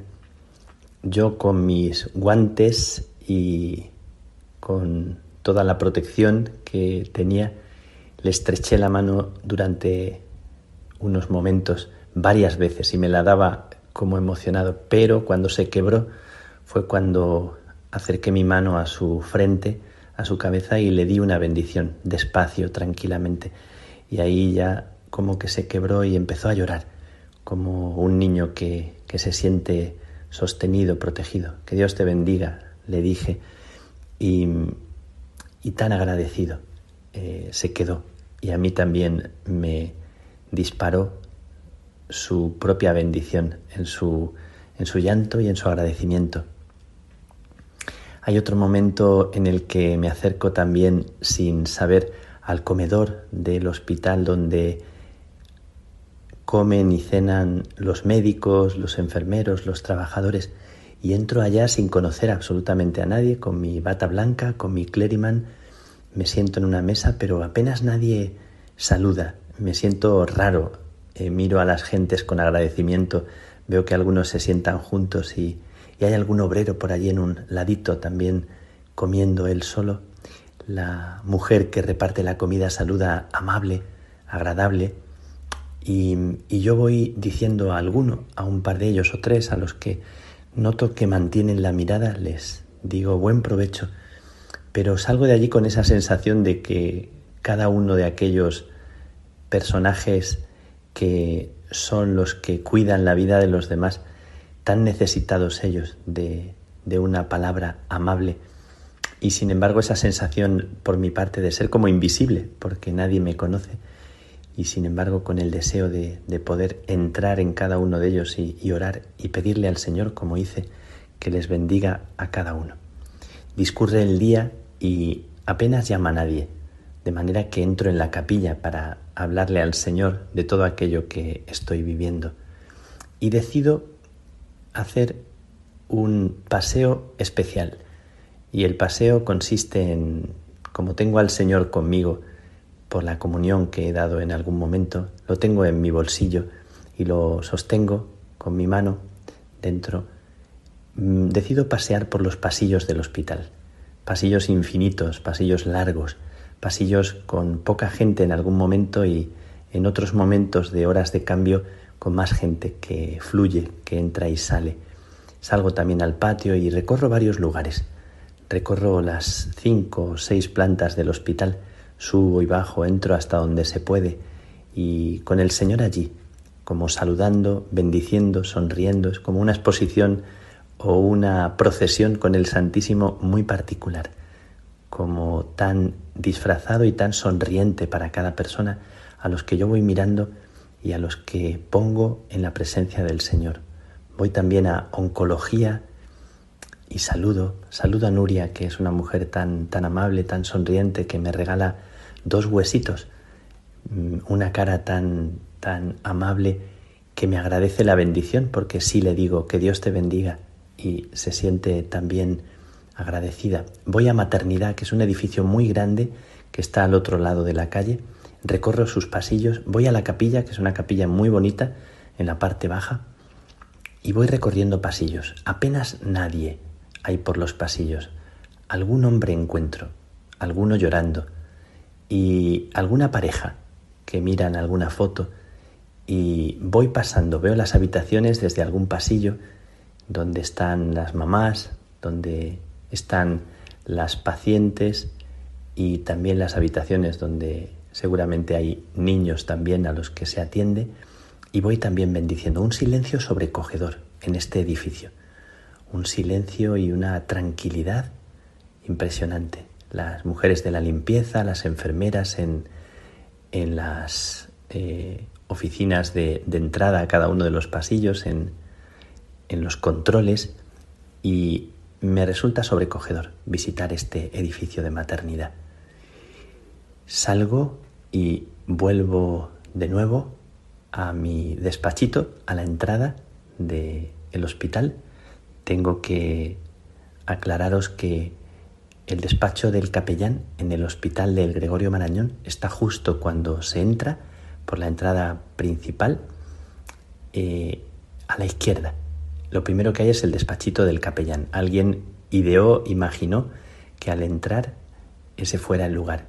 Pero a la derecha, justo a la derecha, nada más pasar el hall de entrada, está la capilla una capilla que durante el día permanece abierta todo el día. De vez en cuando va entrando alguna persona. Tiene las luces encendidas y allí está el Señor, como a la entrada, viendo quién pasa, entra y sale. Y estoy en los alrededores de esta entrada, eh, pues acogiendo y esperando si alguien me necesita. Han sido varias llamadas en, en la guardia que son de 24 horas ha habido varias personas que han pedido la comunión, alguna persona que ha pedido ir a visitarla y también una mujer que me pide si puedo investigar ¿Dónde está su padre? Su padre lo ingresaron el día anterior a las 12 de la noche y no sabe dónde está, no le dan información. Y mm, con mi bata blanca me siento todo un personaje, mi bata blanca y mi clériman. Por un momento la gente piensa que soy médico con mi bata blanca, pero cuando elevan la mirada y ven el alzacuellos, pues ya se dan cuenta de que soy el capellán. Pero, curiosamente, mi bata blanca me abre puertas y cuando esta joven me pregunta por su padre, yo me voy aventurando y pregunto y nadie se extraña de que pregunte o de que entre en un control o que vaya a urgencias y me resulta una sensación curiosa, interesante. Me aventuro hasta una zona en la esquina de urgencias, en la, zona 4, cama 4. Y allí está el hombrecito que está sentado en la cama como un vigilante y con alegría me recibe. Yo antes me, he protegido, me he enfundado, aunque no tiene coronavirus, me he enfundado en todo lo que las enfermeras me han, me han dado para protegerme y converso con él un rato, también muy animoso, muy, un rato muy agradable, que me cuenta de su vida pasada, de los años 50, el, el coche que conducía, que era con manivela y cómo recorrió España de arriba abajo. Qué interesante cuando la gente, estando así en esta situación de enfermedad, recibe la visita de un capellano, de alguien, y repasa su vida, recuerda las cosas que, que le han traído tanta alegría y las recuerda ahora que está en una cama y que está en una situación de incertidumbre. Resulta un rato agradable y también al pasar al lado de la camita de una, de una mujer que está allá al lado, la veo que me mira, tiene el brazo herido, vendado, y también le pregunto, y con ánimo me dice cómo se encuentra, cómo está.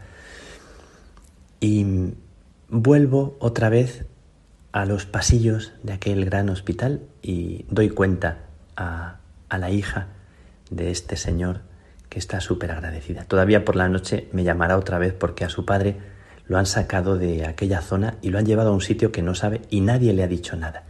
Vuelvo de nuevo a la aventura de pasillos infinitos preguntando arriba, abajo, por todas partes, hasta que doy con una salita donde hay una enfermera que por fin me dice, sí, lo tengo yo, está allí al final.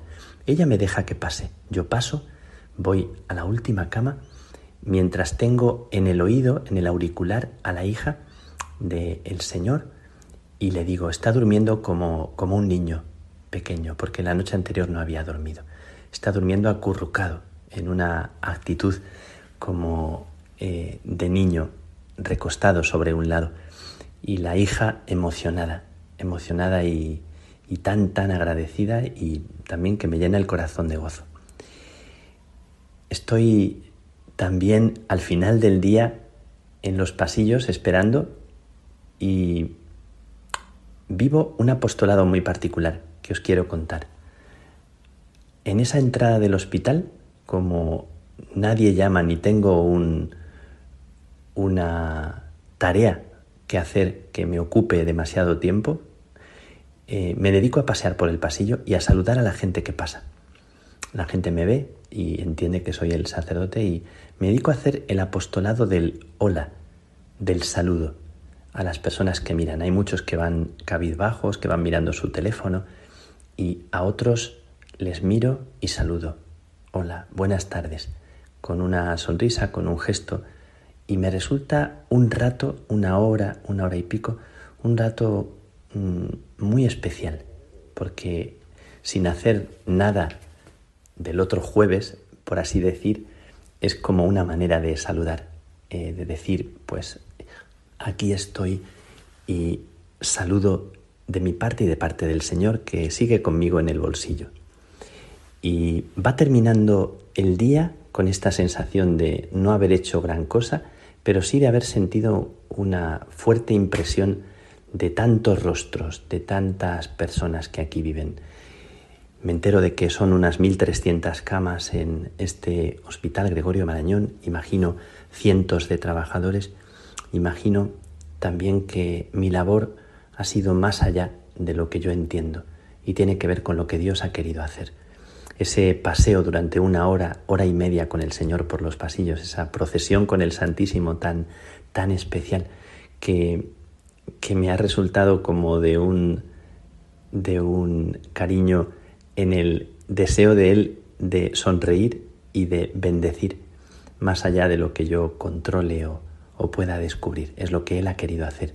La sensación de un día, entre comillas, inútil, porque no he tenido gran trabajo, y sin embargo un día de presencia invisible, discreta. Y agradezco al Señor. Tengo la sensación de que, de que el Señor me ha traído para hacerme descansar y para descansar también Él en mí. Algunos ratos en la capilla, sentado, simplemente mirándole, agradeciendo, y al final del día, la llamada a mi madre, la llamada a una monja que hace 25 años de, de profesión, conversación muy agradable con ella, la llamada a alguna, alguna hermana, algún hermano de América Latina, de los que tenemos allá, y algunos mensajes en la noche. Grabo un cuento que recito para enviar a personas amigas como una ventana abierta para poder soñar y aterrizar en la realidad de esta tierra. Y termino mi día dando gracias a Dios por que nos ha hecho mensajeros pobres. Terminé este día recordando que lo había comenzado con temblor y temor, como con una sensación muy fuerte de vulnerabilidad y con esta también impresión fuerte, con esta certeza de que el Señor se hace presente cuanto más pobre se siente uno, más espacio tiene Él en nosotros para bendecir. Así que no quiero renegar de mi pobreza, ni quiero renegar de mi pequeñez, porque es un tesoro para Él. Y mañana, o hoy, porque hoy ya es eh, sábado, tengo mi día de guardia en el Gregorio Marañón. A todos los que escucháis, ¿qué os parece si me acompañáis? En silencio, sigilosamente. Vamos a bendecir. Vamos a dar gracias a Dios. Pasearé por los pasillos también con el Señor en el bolsillo y bendeciremos. Os pido que os unáis a mí mañana bendecimos por todas esas personas que están ahí, los que se tienen que dejar ayudar, querer, que son fuente de gran bendición, y por la gente que ayuda, que trabaja, que tiene también tantas preocupaciones, por todos ellos vamos a bendecir. ¿Me acompañáis mañana? Que Dios os bendiga y que paséis una feliz noche. Estamos en, en comunión, muy unidos con María.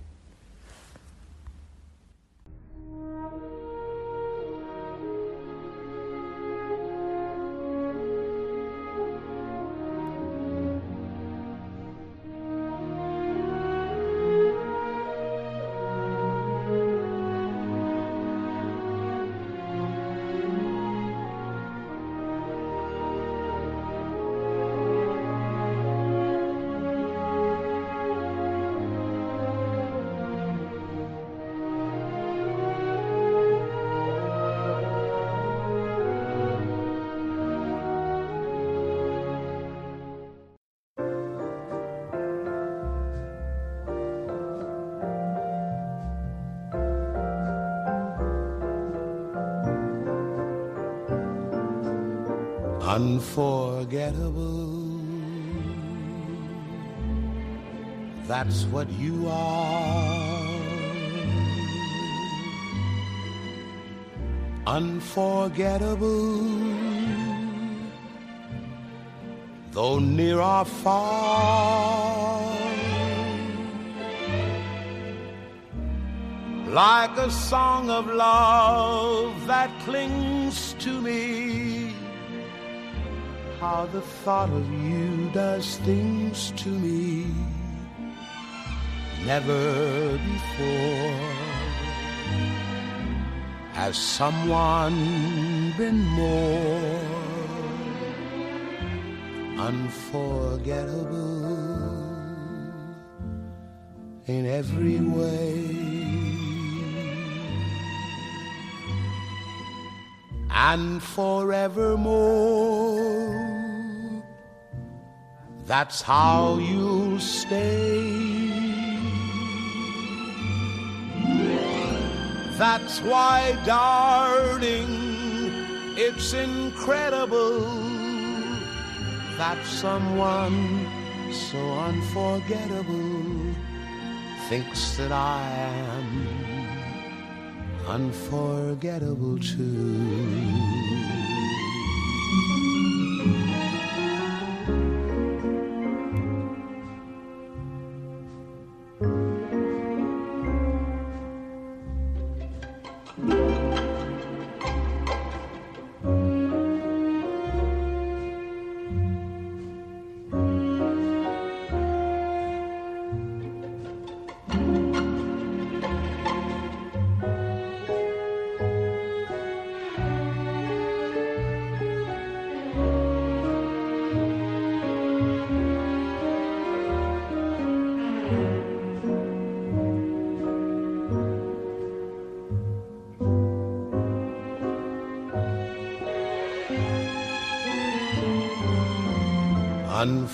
Unforgettable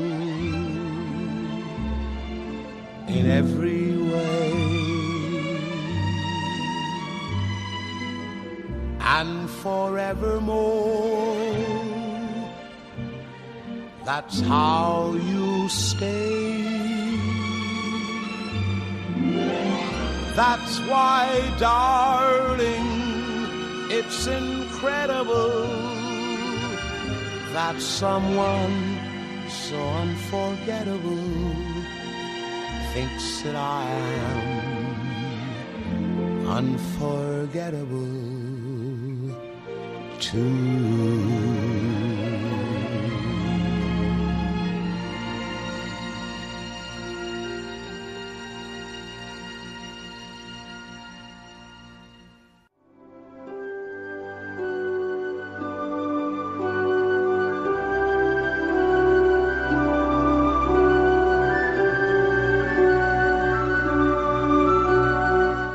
Alberto Rollo nos trae en Santos de Andar por Casa una historia de amistad que tiene como protagonista San Juan Pablo II.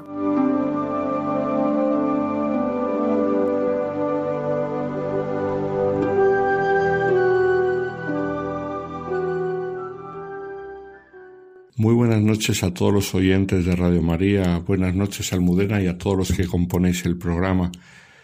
En esta sección de Santos de Andar por Casa hoy queremos hablar de una amistad espiritual, la amistad de dos creyentes que se ayudaron a llegar al cielo juntos. La amistad espiritual, esto es esa amistad que no solamente se preocupa por la persona, sino que además se preocupa por llegar al cielo. Es una amistad no solamente para lo humano, sino también para lo divino. Una amistad que es instrumento de santificación ha sido muy habitual en la historia de la espiritualidad cristiana y ejemplos de grandes amigos los tenemos abundantes. Por no eh, recordar a muchos, solamente mencionar a grandes amigos como San Francisco de Asís y Santa Clara, como San Ignacio de Loyola y San Francisco Javier, como San Felipe Neri y San Félix de Cantaliche.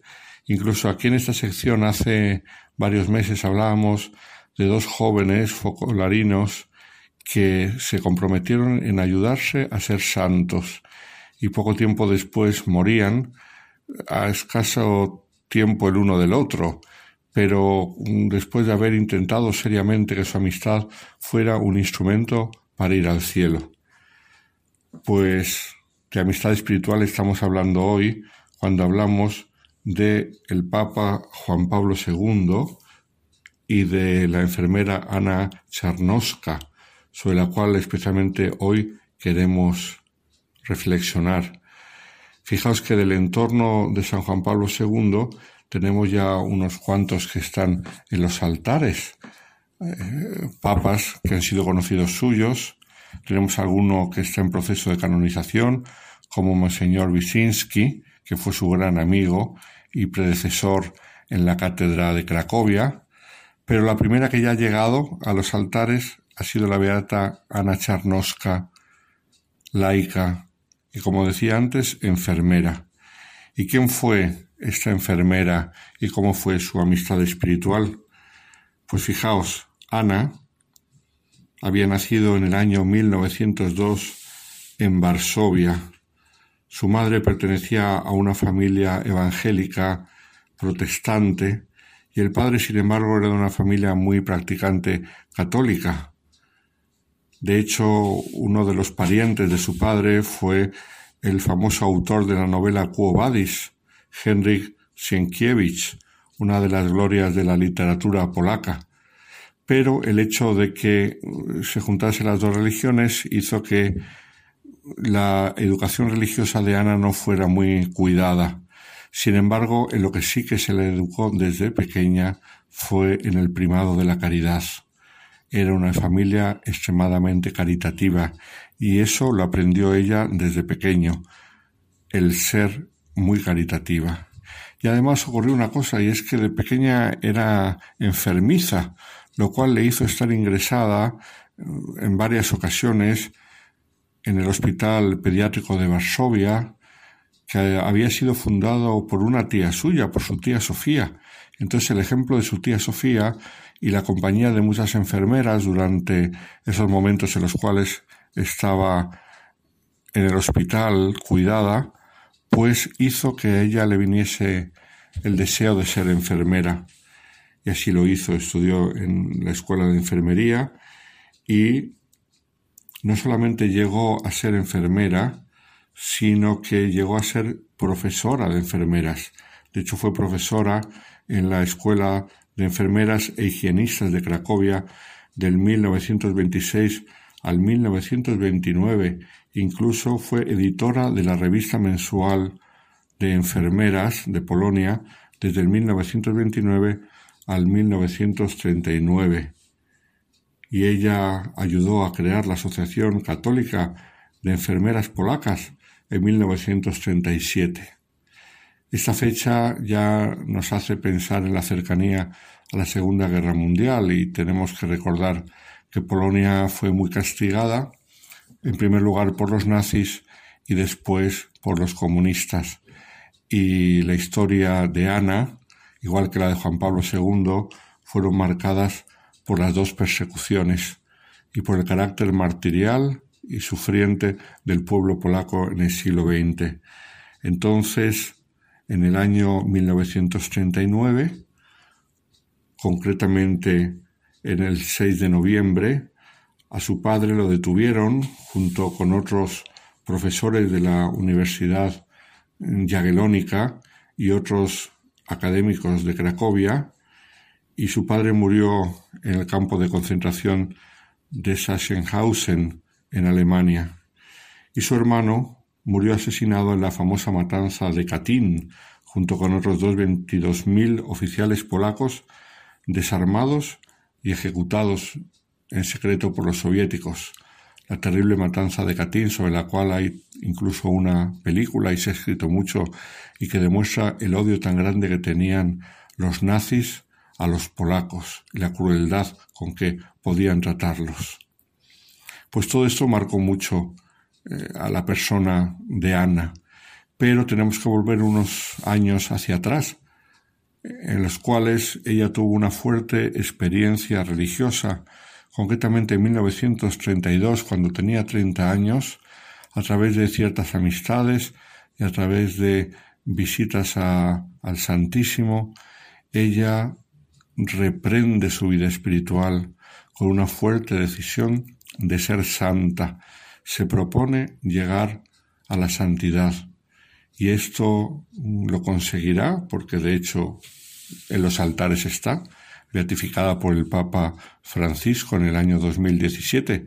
Llegó a los altares a través de la adoración eucarística, la comunión diaria, el rezo del rosario y sobre todo el camino de la santidad que es el de vivir la caridad. Durante la Segunda Guerra Mundial, ella se dedicará a un intenso apostolado entre las enfermeras, sus alumnas y otras muchas, y ayudar a necesitados, a refugiados, en colaboración con el cardenal Sapiega, ella se dedicará a hacer todo el bien que podía entre los que sufrían las consecuencias de la guerra. Incluso leemos en su proceso de canonización que durante la persecución nazi eh, las autoridades habían prohibido que se celebrasen las fiestas polacas y se vistiese cualquier tipo de traje mm, típico polaco o que se viviesen las tradiciones polacas. Y sin embargo, las estudiantes de enfermería recuerdan que un año, en plena guerra, cuando llegaron al comedor del hospital el día de Navidad, Hanna les esperaba con el traje tradicional polaco, les sonreía, les felicitaba la Navidad, que estaba prohibido, y les animó a cambiarse y a celebrar la fiesta, y así lo hicieron. Fue un grandísimo riesgo, nadie se enteró, pero ella tuvo la valentía de celebrar el nacimiento del Hijo de Dios, a pesar de las prohibiciones que habían hecho los nazis.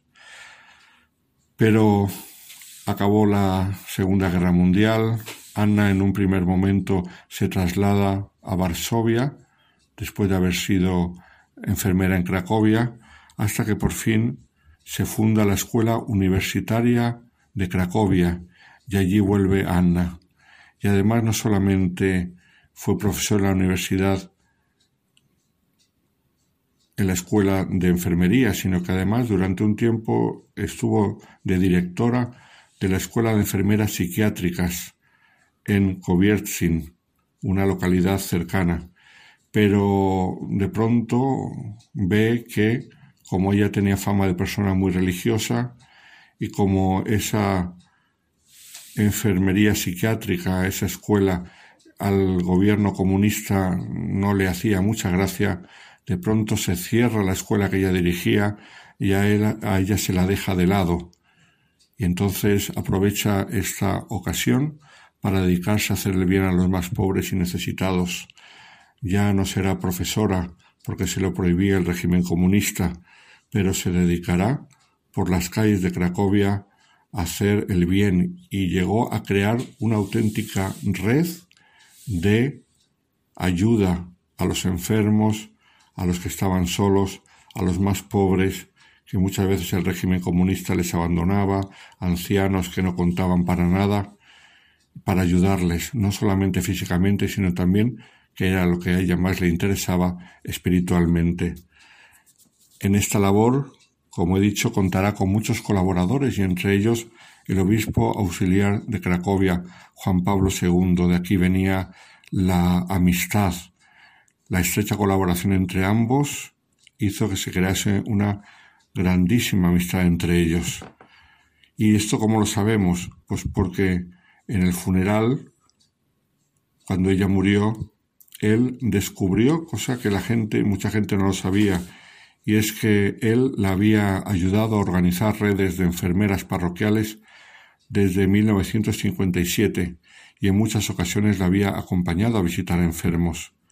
Por eso en su funeral dijo el obispo auxiliar Boitila, gracias a ti, Anna, que has vivido en medio de nosotros, que fuiste así, como eras, la encarnación de las bienaventuranzas de Cristo, especialmente lo que dice, bienaventurados los misericordiosos. ¿Cuál era el secreto de esta enfermera santa, de su perseverancia en el bien a pesar de las persecuciones? Pues los que la conocían sabían que cerca de su casa había una iglesia de carmelitas descalzas y ahí la veían con frecuencia sumergida en la oración.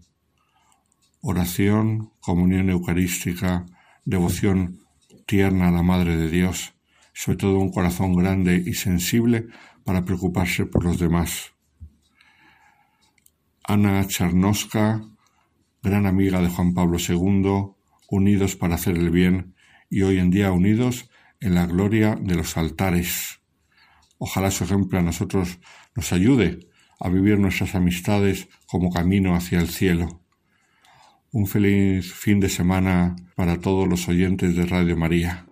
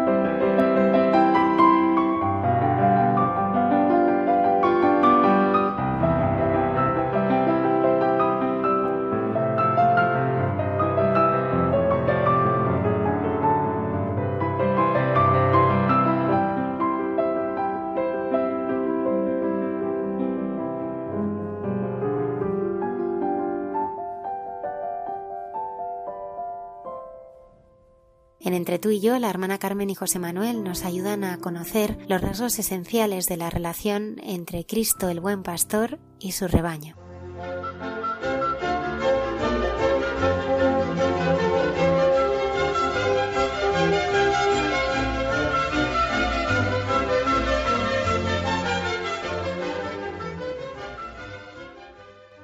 Pues José Manuel, decimos buenas noches, ¿no? Buenas noches. Aquí estamos en estos momentos en el programa de Hay mucha gente buena y ahora continuamos nosotros con estos momentos que tú y yo llamamos de intimidad, continuación de todos nuestros diálogos.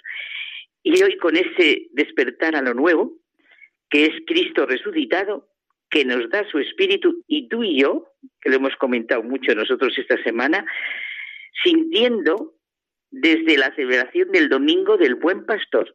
Y por eso nos encontramos en estos minutos en la familia de Radio María y lo queremos comunicar, despertar a lo nuevo, a nuestro renacimiento, a la paciencia de Dios, a su infinita posibilidad de amar y de darnos su amor a pesar de todo. Esa es la paciencia de Dios, que siempre es el buen pastor, que ofrece la vida por las ovejas. Vivamos realmente de la palabra de Jesús. Cristo, obedeciendo la voluntad de Dios Padre, se ha encarnado, se ha inmolado en la cruz y ha resucitado por cada uno de nosotros. Jesucristo, y nos tiene que llenar de consuelo y de fortaleza, de ánimo y alegría, para vivir nuestro día a día. Él realiza el modelo más alto de amor, el más lleno de misericordia, de certeza, de seguridad y confianza en nuestra vida. Él dispone libremente de su vida, nadie se la quita y la da a favor nuestro. Fíjate, Carmen, y este debería ser también mmm, nuestro modelo, ¿no? Si queremos llegar donde está Él, si queremos alcanzar la promesa realizada, sabemos cómo y por dónde caminar, porque Él es el modelo de ser y el camino a seguir. Claro, con lo que tú dices, evidentemente, cómo no sentir la providencia de Dios, su preocupación paterna por cada uno de nosotros. En estas palabras que dijo Jesús y que son para siempre, yo soy el buen pastor, el buen pastor que da la vida por las ovejas, el asalariado que no es pastor ni dueño de las ovejas, ve venir al lobo, abandona las abejas, las abejas he dicho, las ovejas y huye. Y el lobo las roba y las dispersa. Y es que a un asalariado no le importan las ovejas. Yo soy el buen pastor, que conozco a las mías y las mías me conocen, igual que el Padre me conoce y yo conozco al Padre y doy mi vida por las ovejas. ¿Verdad que estas palabras de Jesucristo pues tienen que estar dentro de nosotros, en lo más íntimo de nuestro ser. Él nos conoce, nos conoce y ama. Esto me lo dices tú mucho, José Manuel. Él nos conoce y nos ama mucho más que nosotros a nosotros mismos. Y yo ya lo he aprendido porque me lo dices. Lo pasaríamos muy mal si Dios se portase con nosotros como lo hacemos nosotros con nosotros mismos. Él me, me ve con ojos de paciencia amorosa, no piensa de mí como lo hago yo mismo, ¿verdad? Claro, Carmen, es que eh, debemos cambiar nuestra forma de vernos, de mirarnos interiormente a nosotros, porque nosotros nos vemos con nuestros prejuicios, con nuestras heridas, y en cambio Dios nos ve tal y como somos realmente, con ojos de padre y de madre, de manera amorosa y desinteresada. Es importantísimo, importantísimo que nos miremos y que miremos a los demás de esta manera. Hoy ya lo creo, José Manuel. Qué experiencia tan bonita. Y desde luego es la que nos transmite Jesús. Fíjate con esto que has dicho. Igual que el Padre le conoce a Él y Él conoce al Padre, nos conoce a cada uno de nosotros. Da su vida por nosotros, por eso es nuestra continua referencia y a Él tiene que estar dirigido nuestro corazón, nuestro entendimiento, todo nuestro ser, porque, como tú has dicho hace un momento, es nuestro camino, es nuestra verdad y, es nuestra vida.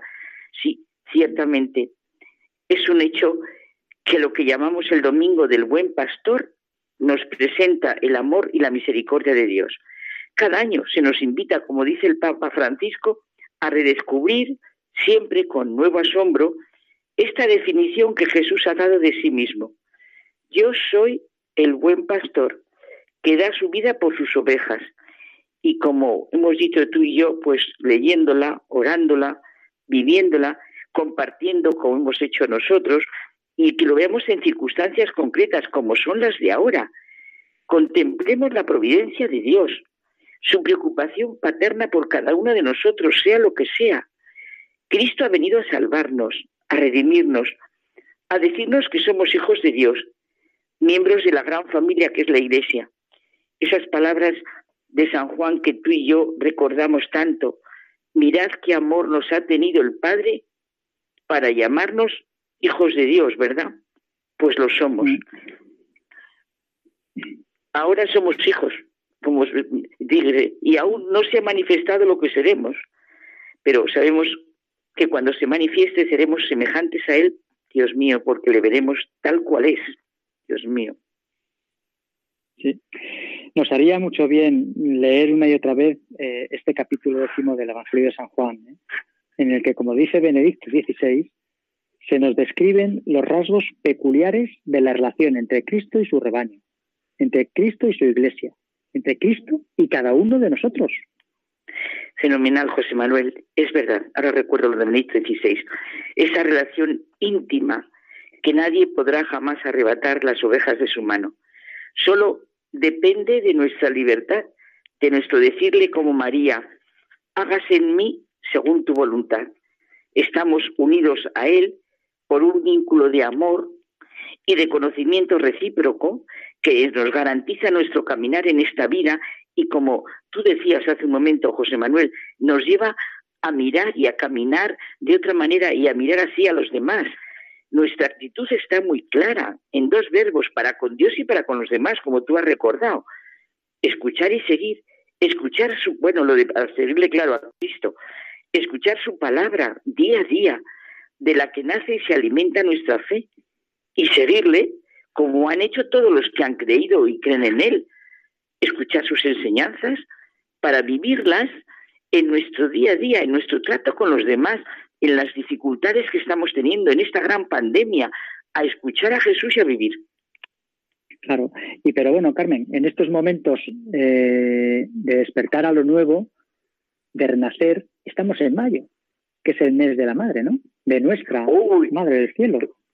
Hoy, claro, con lo que tú y yo no tenemos que hablar. La semana que viene, esa semana vamos a dedicar a pensar en nuestra María, el mes de mayo como el mes de María. Nosotros siempre vamos de la mano de María, pero verdad que mayo lo vivimos de una manera especial. Pues eso, Madre, acompáñanos en nuestro caminar. Oye, y en la vocación a la que cada uno hemos sido llamados. Tú, trabajando a tu manera, siendo tu vocación a la que Dios te ha llamado, ese cristiano comprometido y yo en mi vocación religiosa, a pesar de nuestros miedos y temores, de nuestras fragilidades y carencias, pues la fe nos permite caminar al encuentro del Señor resucitado. El Papa Francisco en una brevísima carta nos ha invitado a redescubrir la belleza de rezar el rosario, ¿verdad? En casa, con la familia, con los medios de comunicación, según las restricciones a las que nos obliga la pandemia. Bueno, sigue, sigue tú, que yo he hablado mucho, venga. No, Carmen, si es que lo que estamos aprendiendo en esta situación, pues es, efectivamente a que, la Iglesia tiene muchas formas de, de, llegar a las casas, ¿no? Había, hay, había un, una especie como de viñeta humorística en la que salía en la que salía eh, el, el, diablo diciéndole, diciéndole, a, diciéndole a Dios, dice, he conseguido cerrar todas las iglesias. Y decía, decía Dios con cierta condescendencia, dice, no, lo que has conseguido es que yo entre en todas las casas. ¡Ay, qué bonito! me encanta. Me encanta. que, mm, y bueno, tenemos que, eso tenemos que vivirlo de esa manera y tenemos que ir despidiéndonos, Carmen, porque si no... Claro que sí. Pues nada, nos cogen de las orejas y nos echan. Sí, solamente una cosa. Podíamos cada uno a solas con eso tan bonito que tú has dicho, hacer una lista de las cosas buenas que hemos aprendido durante todo este tiempo. ¿Verdad que sí? Y, y a vivir como nos dice el Papa, contemplando juntos el rostro de Cristo con el corazón de María y a sentirnos muy unidos como familia, como la gran familia que es la Iglesia. Jesús y María todo lo hacen nuevo. Pues buenas noches, queridos oyentes de Radio María y José Manuel. Hasta la semana que viene. Hasta la semana que viene.